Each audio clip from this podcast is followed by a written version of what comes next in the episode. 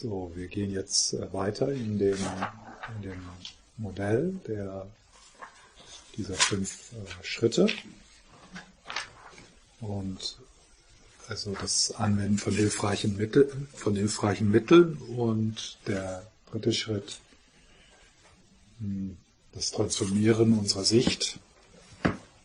Und damit möchte ich jetzt so beginnen, also das Transformieren der Sicht, also so die kognitive Ebene, Perspektive wechseln und dadurch dann noch mehr Geräumigkeit in die Erfahrung bringen. Äh, und natürlich also alles, was ich so gesagt habe über die Buddha-Natur und äh, dass Emotionen, äh, die Energie der Emotionen heilsam ist und auf dem Weg des Erwachens verwendet wird. Also all das ist eine Veränderung unserer Sichtweise. Also etwas, was wir vielleicht vorher so misstrauisch beäugen oder etwas, wo wir denken, oh, das ist etwas, wo ich Abstand nehmen muss, etwas, was ich nicht haben möchte, etwas, von dem ich Angst habe, wird plötzlich in, in der Tantischen Sichtweise umgedeutet und wird etwas Kostbares. Das war zum Beispiel jetzt sehr hilfreich für mich ähm, als Mönch. Äh,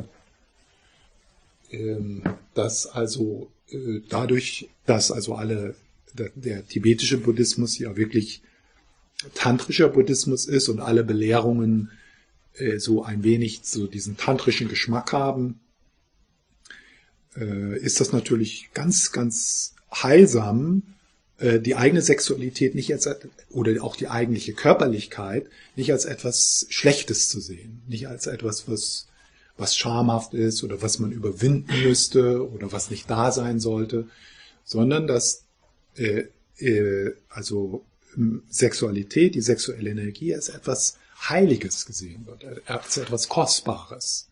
Eros ist etwas Kostbares, was, was man dann auch lernt als Mönch anders auszudrücken.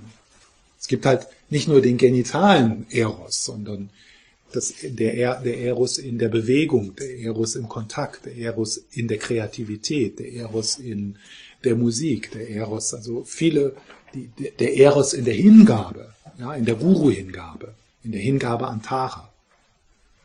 Also das macht natürlich einen großen Unterschied. Ich stelle mir so vor, dass das vielleicht für christliche Mönche manchmal schwierig ist, wenn da so ein Misstrauen der Körperlichkeit und der Sexualität vielleicht jetzt äh, aus einem Missverständnis heraus, also aus einer Fehldeutung heraus, aber doch so vielleicht, ich weiß es nicht. Ich, äh, ja. Äh, also das ist so das Verändern der Sichtweise. Und hm, äh, ich möchte jetzt also sozusagen äh, diese äh, da noch etwas zu sagen, äh, weil ich, weil wir haben ja nicht mehr so viel Zeit. Mh, hm, einfach mal so ein bisschen Werbung machen für Begehren. Ja? Also was ist gut an Begehren? Ja? Äh, und Begehren hier, ähm, also ein Begehren, das mehr und mehr befreit wird von der Fixierung. Also was wir hier, äh, was wir hier schauen, ist, können wir entspanntes Begehren entdecken. Geräumiges Begehren. Also ein Begehren, das nicht äh, Verwirrung schafft durch überzogene Projektion. Und so wie äh, die Fixierung in der Wut die negativen Eigenschaften zum Beispiel einer Person vollkommen übertreibt, so ist es also auch in der Fixa im Fixieren des Begehrens, dass die schönen Eigenschaften vollkommen übertrieben werden. Das ist also wie so ein, wird ja auch Schleier genannt. Das ist so wie ein Schleier, den wir erzeugen und in dem dann die Person, so wie sie ist, mit ihren guten Eigenschaften und mit ihrer Schönheit, aber auch mit den mit den Imperfektionen ganz verschwindet. Sei es der Schleier des, das ist alles scheiße, Oder der Schleier, oh, das ist die schönste Frau der Welt.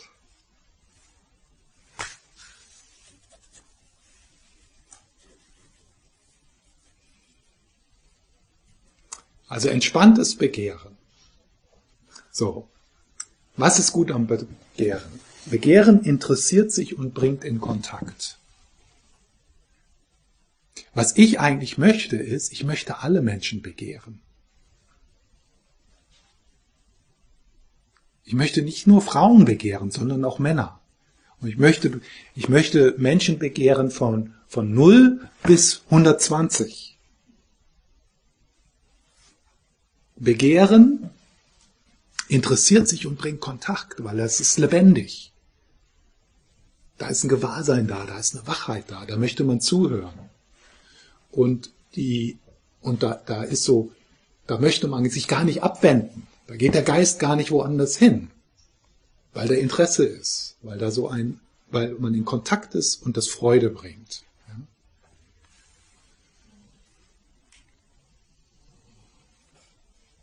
In der, der Weisheitsaspekt äh, des, ähm, des fixierten Begehrens äh, wird so beschrieben, das ist so eine, das ist die Weisheit, die individuelle Unterschiede wahrnimmt, die Einzigartigkeiten wahrnimmt. Ja, also Schönheit wahrnehmen heißt immer auch Unterschiede sehen.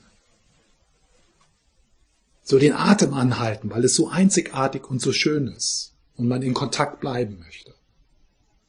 Es gibt auch die andere Weisheit, die also Einheit wahrnimmt das alles, ja. Aber hier diese Weisheit, ist, die äh, im Begehren zugänglich wird, ist diese lebendige Wertschätzung, dieses, was auch so dann in der Einsicht der Vergänglichkeit so mitschwingt. Ja, also das ist einzigartig.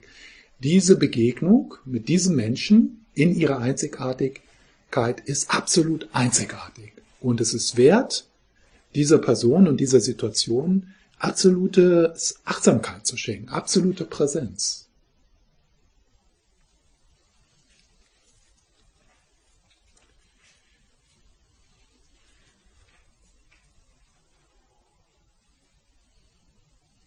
Also was wir so erforschen ist, in dieser Lebendigkeit in Kontakt zu sein,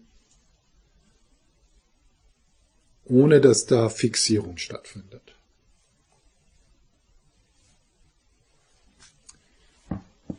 So, das ist also ein Vorteil von Begehren. Begehren interessiert sich und bringt Kontakt. Die Fixierung, habe ich ja ganz am Anfang gesagt, wie merken wir, dass wir fixiert sind? Wir merken das daran, dass wir Probleme haben, wenn das Objekt der Begierde uns nicht zur Verfügung steht. Wenn wir Angst bekommen, wenn wir eifersüchtig werden, wenn wir Besitzansprüche stellen. Das ist Fixierung.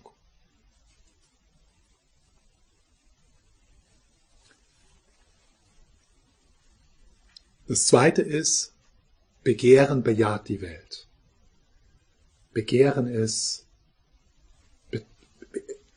also ich habe so in den letzten, im letzten Jahr viel ähm, Zeit so äh, in einigen Theravada-Klöstern verbracht und bin in so Kontakt mit einigen Theravada-Mönchen. Und was mir da so auffällt ist, es gibt natürlich äh, die Theravada-Mönche, die wirklich äh, diesen Weg gesund gehen, also die mit tiefer Freude in Kontakt kommen, die lebendig sind, die wirklich befreit sind und die so die Nahrung der Meditation wirklich ähm, zu sich nehmen können. Und dann gibt es aber auch recht viele, die verbittert und nihilistisch sind. Na, es ist alles Leiden, das macht, bringt ja alles nichts, Beziehung ist sowieso scheiße, das bringt nur Probleme. Äh, also so, äh, und das bringen die natürlich mit. Das kommt nicht aus der Praxis, sondern das ist, die suchen sich dann halt äh, einen Praxisraum, in dem sie ihre Konditionierungen einfach weiterleben können. Ja? Und das ist halt das Gegenteil von Begehren bejaht die Welt. Ja, es, es ist es ist wertvoll zu leben. Es gibt Schönes, es gibt Freude, es ist wertvoll in Kontakt zu sein. Es ist belebend in Beziehung zu sein. Es ist, also diese Welt ist schön.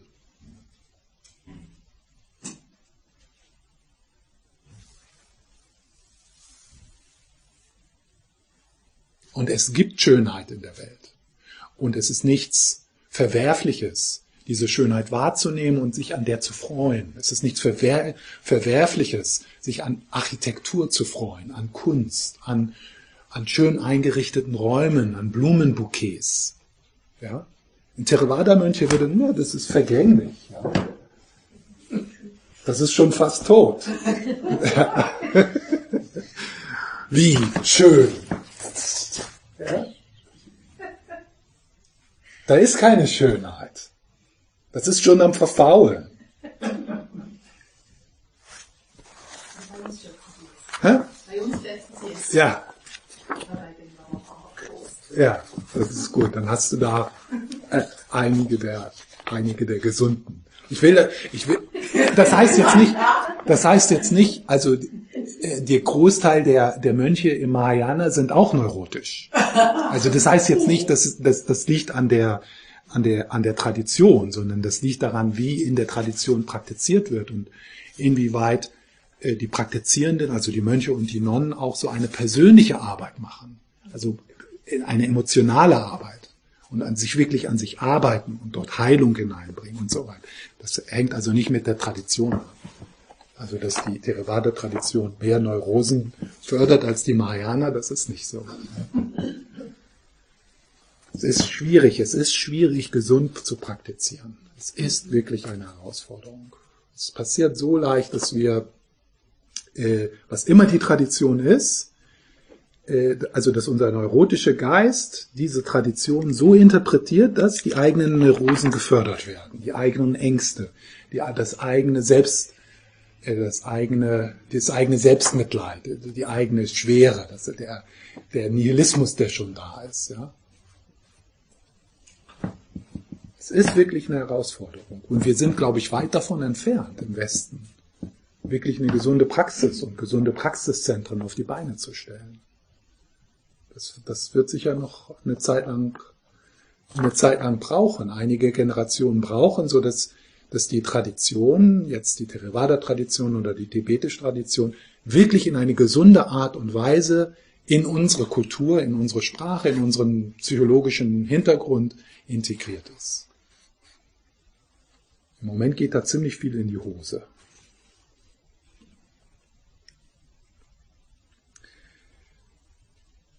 So, Begehren bejaht die Welt. Begehren entwickelt die Fähigkeit, das dritte, das dritte ist, Begehren entwickelt die Fähigkeit, genau zu unterscheiden. Ja, also das ist dieser, dieser Weisheitsaspekt der, der des Unterscheidungsvermögens. Es schärft das feine Unterscheiden der unterschiedlichen Qualitäten von Objekten und Personen.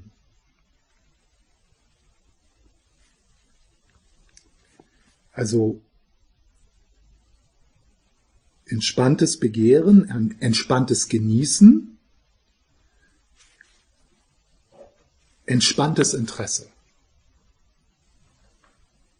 Das ist, was wir, was das Ideal ist, also wo, wir, wo wir schauen wollen.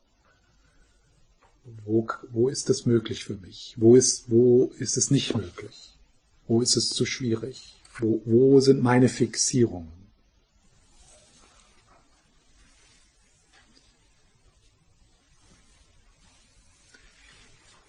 Dann das vierte, Begehren bringt eine hohe Intensität der Zuwendung.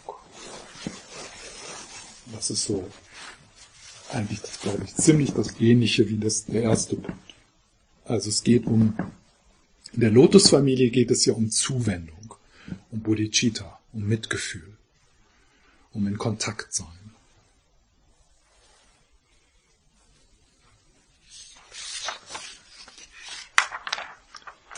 Okay.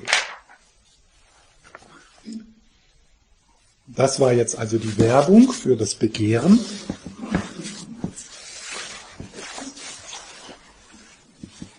Ähm, jetzt noch wieder einen Schritt zurück äh, zu dem zweiten Schritt, hilfreiche Mittel. Also wenn wir mal so ein wenig da reflektieren. Hilfreiche Mittel, das ist natürlich für jeden von uns persönlich. Ähm,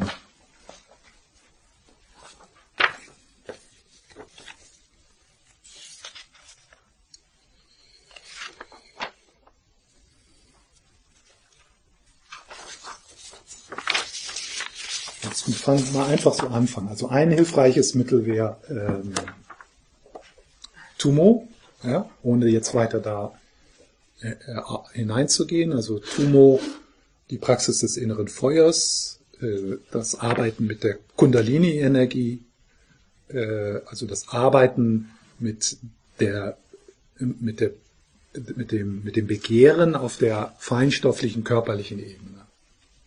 Ja. Äh, eine andere äh, Möglichkeit ist die Praxis äh, Tonglen.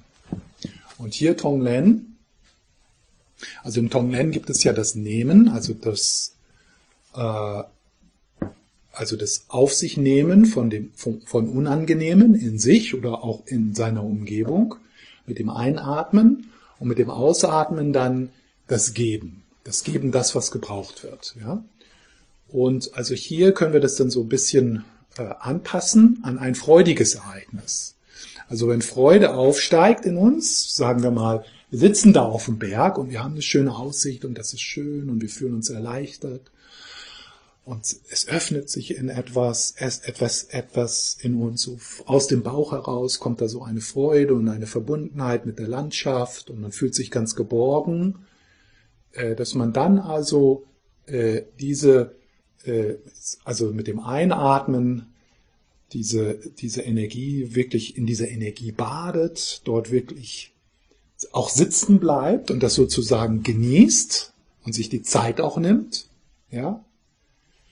Wow, wow, wow, ja. Und dann mit dem Ausatmen sich dann so vorzustellen, wie äh, also diese Freude so ausstrahlt und das dann zu teilen. Und das kann man dann teilen mit all den Wesen, die da unten im Tal sind und mit den Vögeln und äh, auch mit sich selbst, also mit der eigenen Vergangenheit zum Beispiel, dass man also diese Freude, die dann da ist, dann so hinschickt in Zeiten, die zurückliegen, die schwierig gewesen sind, in der Kindheit oder in der Jugend. Oder auch, man kann das dann in die Zukunft senden, dass also, dass man dann diese Freude mit dem Ausatmen in die nächste Woche hineinatmet, so in, in den Büroalltag oder in Krisengebiete oder für einen ganz bestimmten Menschen, der in der Krise ist. Also dass man da so äh, Großzügigkeit übt. Das ist ja eine der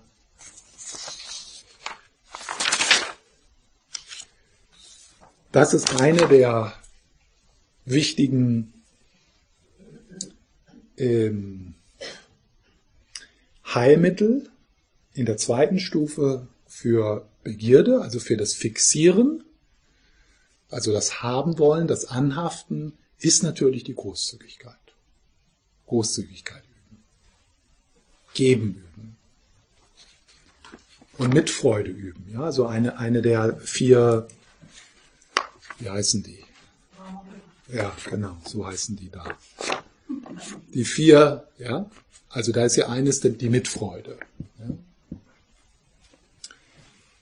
Ja. Äh, also Großzügigkeit geben in der tibetischen Tradition äh, die Übung von Opfergaben, ja, die Wasserstrahlen, Kerzen, Blumen, ähm, ja, äh, so auch so zu spüren, also so, so die Situation so zu verändern und zu sich zu fragen, was kann ich in dieser Situation geben? Was kann ich hier beitragen?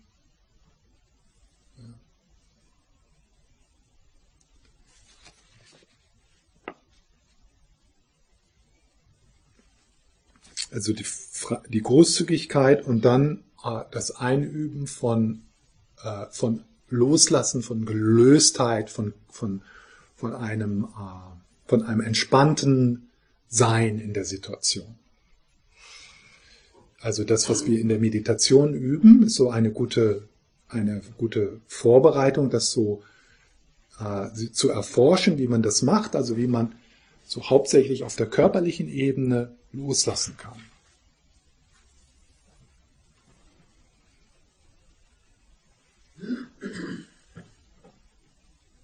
Also wenn Begierde auftritt, wenn das Anhaften auftritt, wenn die Fixierung auftritt, wie kann man dort auf der körperlichen Ebene, vielleicht mit dem Ausatmen haben wir das ja so ein bisschen verbunden, so wieder Raum geben. Unnötige innere Anspannung loslassen.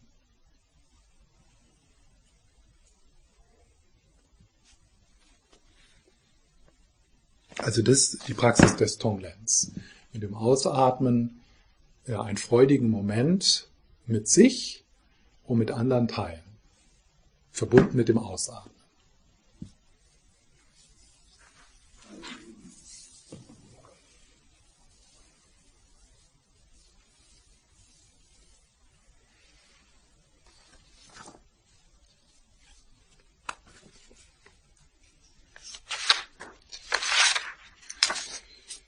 Dann, äh, was wichtig ist in dieser, in diesem, in dieser Stufe unserer Praxis ist, äh, tiefgründiges Glücklichsein, tiefgründige Zufriedenheit fördern, erforschen. Was ist tiefgründig? Also äh, je mehr wir mit so einer tiefen Zufriedenheit in Kontakt kommen, desto weniger werden wir uns auf Sinnesobjekte fixieren und von denen so zu, sozusagen erwa zu erwarten, das so da rauszupressen, äh, so eine tiefe Zufriedenheit da so rauszukriegen, die, die aber dort nicht drin steckt, die nicht da ist, die dort nicht zu finden ist. Die tiefe Zufriedenheit ist etwas, was wir entdecken in uns und es ist unabhängig davon, ob dein Leben gut oder schlecht läuft. Und je mehr wir in Kontakt mit dem sind, desto weniger erwarten wir von den Objekten, dass sie uns das geben, was sie uns sowieso nicht geben können. Nämlich so Sicherheit, tiefe Zufriedenheit, tiefe Erfüllung. Kein, kein, kein noch so fantastisches, perfektes Sinnesobjekt kann dir tiefe Zufriedenheit, tiefe Sicherheit, tiefgründige Freude geben. Sie kann nur bedingte Freude dir geben, die dann auf dem tantrischen Weg so als, also als Tür gesehen wird, um dann diesen etwas relativ freudigeren Geist zu nutzen, um mit tiefgründiger Freude in Kontakt zu kommen.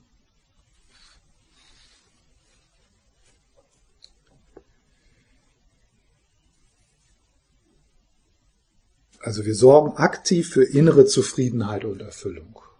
So eine, eine, eine tiefe innere Zufriedenheit und Erfüllung.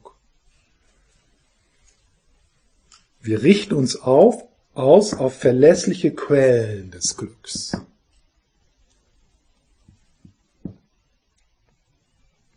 die uns wirklich inneren Frieden geben.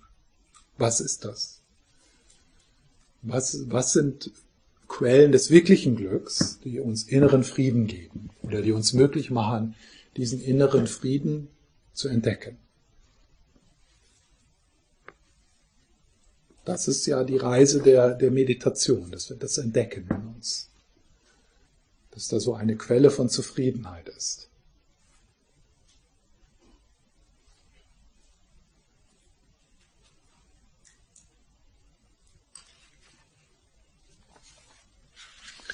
In der, in der zweiten Stufe können wir auch unterstützt werden, besonders wenn es sich äh, um hartnäckige Muster handelt, ja, also Süchte dann in diesem Fall, wenn wir mit Begierde arbeiten, mit Begehren, also das sind dann Süchte, kann es wirklich sehr hilfreich sein, so klare Abmachungen mit sich und anderen zu treffen.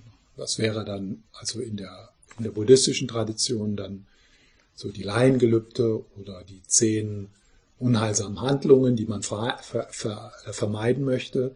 So einfach so Richtlinien, äh, die uns natürlich zeitlich begrenzt nur, aber die uns so unterstützen, äh, so dass wir, äh, dass wir, die uns also unterstützen darin, äh, diese Fixierungen etwas aufzulösen, damit wir dann tiefer schauen können.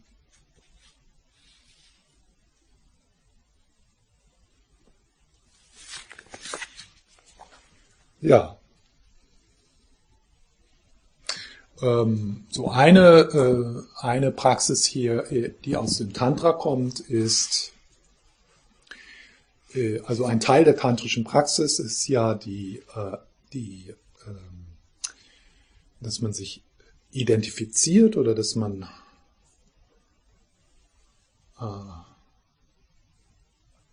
dass man dass man die dass man annimmt, dass man selber also diese Gottheit ist, dass man also selber Tara ist oder der Buddha des Mitgefühls und dann in, in dieser tantrischen Praxis äh, ist dann so eine Möglichkeit, dass man also freudige Dinge und schöne Dinge dieser Gottheit als Opfergabe darbringt. Also schönes Essen, schöne Musik, äh, angenehme Gerüche, schöne Menschen, schöne, schöne Räume, äh, die werden dann äh, dir selber als diese tantrische Gottheit, du selber als die Göttin, äh, gibst du das als Opfergabe dar.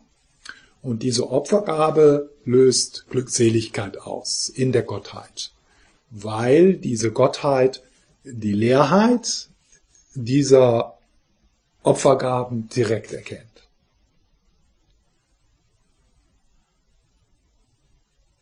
Das wäre eine, eine Übung, äh, mit Freude, mit freudigen Dingen und mit Schönheit umzugehen, die also Menschen zur Verfügung stehen, die also tantrische Einweihungen genommen haben und die sich vertraut gemacht haben mit dieser Art der Sadhana, ja, mit dieser Art der Übung. Ähm, was sehr hilfreich ist äh, auf dieser zweiten Stufe ist äh, diese Instruktion von Pema Chodron. Drop the story, drop into the body. Ja? Lass die Geschichte los, bla bla bla bla bla bla. Spüre, verbinde dich mit dem körperlich Spürbaren. Also da sagt jemand etwas, was, äh, wo du dich kritisiert fühlst, da tritt ja jemand auf die Füße. Drop the story. Wende dich vielleicht ab, time out. Bring dein Gewahrsein in das körperlich Spürbare. Wo ist die Reaktion, das Verletztsein und der Impuls zurückzuschlagen? Wo ist das im Körper? Das ist für mich eine der hilfreichsten Gesten in, in so einem, in einer, in einem Moment, wo ich merke, dass meine Konditionierungen äh, überhand nehmen. Also wo, wo ich in einer Situation, wo ich merke, dass meine Konditionierung, meine Reaktivität mich zum Handeln zwingt. Ich bin also nicht Herr meiner, ich bin nicht frei in dem Augenblick. Ich bin drei Jahre alt. Oder 14 Jahre alt. Und ich merke das, wenn ich dann zehn Minuten später, wenn ich einmal um Block gegangen bin, dann komme ich wieder zurück und dann denke ich, ach, das tut mir echt leid, das war Schwachsinn, was ich da gesagt habe.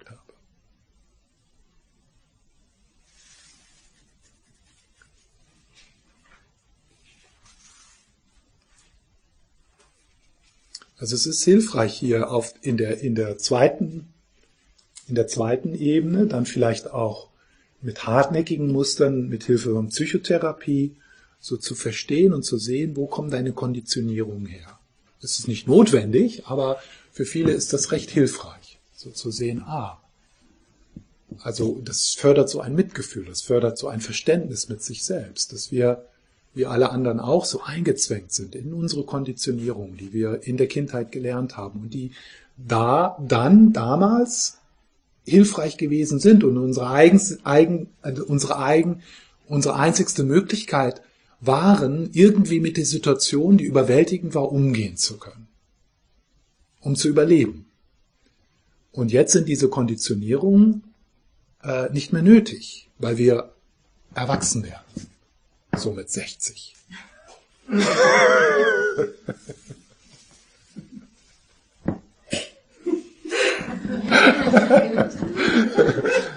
ja, die Kindheit ist vorbei, wir sind groß.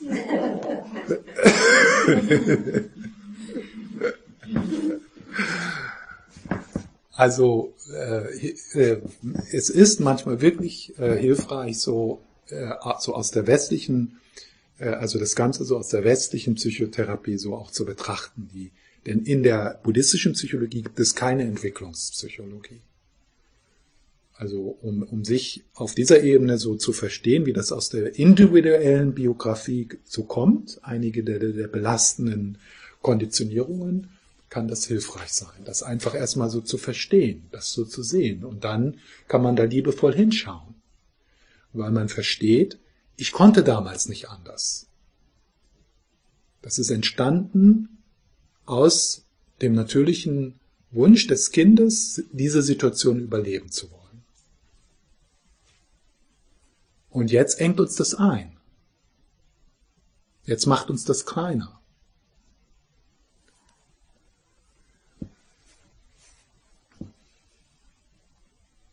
Okay. Gut.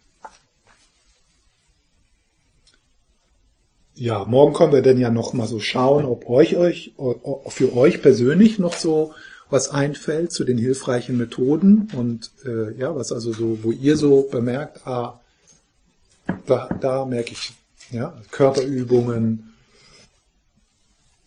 äh, aus, aus verschiedenen Traditionen, auch aus der westlichen Tradition. Also es gibt ja, wir haben ja so viele, so viele Methoden zur Verfügung, äh, um unnötige innere Anspannung aufzulösen. Ja, von ja, aus der Traumatherapie, verschiedene Übungen, verschiedene Ansätze.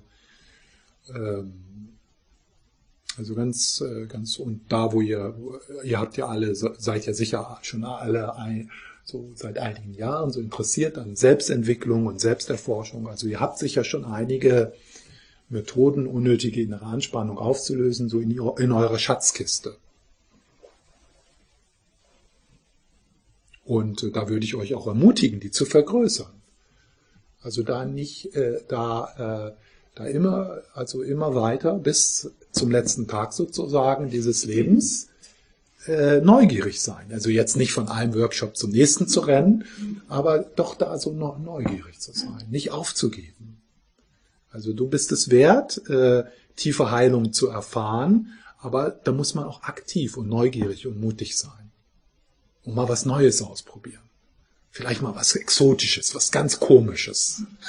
ja, also wo du erstmal so denkst, pff, das ist New Age Scheiß. Ja, aber das kannst du nur wissen, wenn du, wenn du das auch bis mal ausprobierst. Also es gibt so viel. Bleib nicht einfach so sitzen in, in einer unnötigen inneren Anspannung, in einem unnötigen inneren Trauma. Und es mag natürlich sein, dass du das in diesem Leben nicht auflösen kannst, aber versuchen will ich es. Und dann im nächsten Leben geht's weiter. Da sind dann ja auch die Methoden, haben sich dann ja entwickelt, wenn man dann hier wieder auf den Planeten kommt. Die werden effektiver, ja, also hoffentlich. Ja, okay. So, das war's. Dann morgen schauen wir mal, was so kommt. Den vierten Schritt haben wir ja schon so ein bisschen betrachtet, das Erkennen der wahren Natur der Emotionen. Da könnte ich dann ja natürlich noch was zu sagen ja, mal schauen. Und dann so ein bisschen noch auf dieses Buch Wege zur Glückseligkeit. Also mal so schauen, was so der Lama Yeshe zu diesem Thema sagt. Äh, das äh, Verwandeln von ähm, Begierde.